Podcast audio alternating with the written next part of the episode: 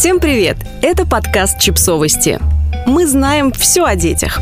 Как ощущается родительство, когда ты одна? Соло-материнство. Это такая обыденная вещь, на которую практически никто не обращает внимания.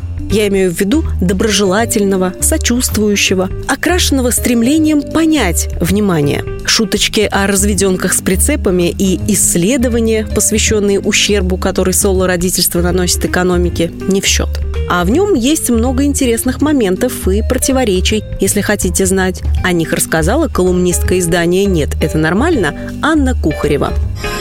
Соло не всегда значит совсем в одиночку. Многим соло-родителям помогают бабушки и дедушки. Я не исключение. Мои родители забирают Аллу на выходные, мама возит ее на занятия в художественной школе, прабабушка, педагогиня, помогает ей делать уроки почти ежедневно. Моя мама не может спокойно пройти мимо магазина детской одежды, так что в нарядах мы недостатка тоже не испытываем но вся ментальная и организационная нагрузка все равно ложится на плечи соло-матери родительские чаты, сдача денег на экскурсии, сборы в школу и сборы в гости, организация досуга, запись к врачам, мытье, укладывание спать, подъемы, меню, сбор перекусов, уборка всяких неожиданностей. «Мама, я случайно чихнула с соком во рту».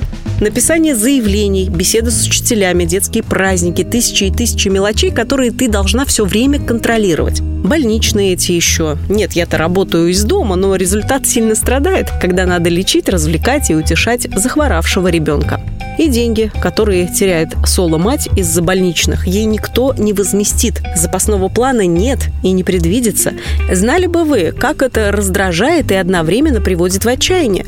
Конечно, при всей этой нагрузке ты обязательно о чем-нибудь забываешь, и приходит оно чувство соло-родительской несостоятельности.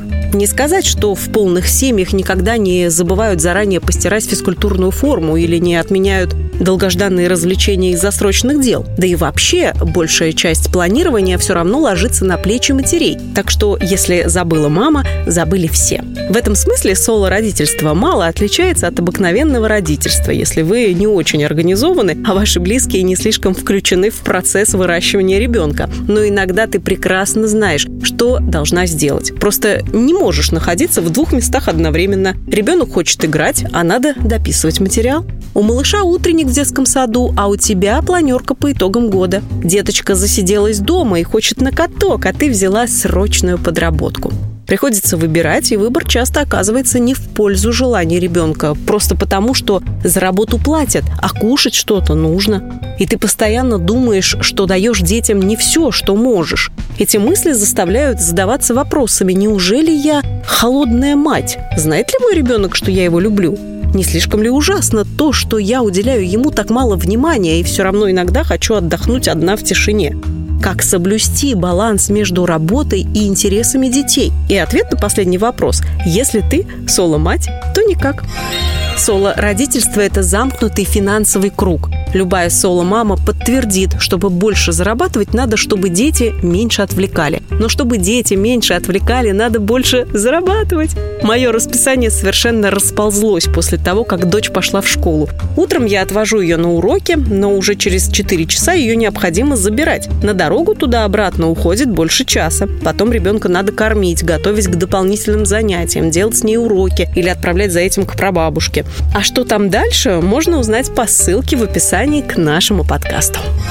Подписывайтесь на подкаст, ставьте лайки и оставляйте комментарии. Ссылки на источники в описании к подкасту. До встречи!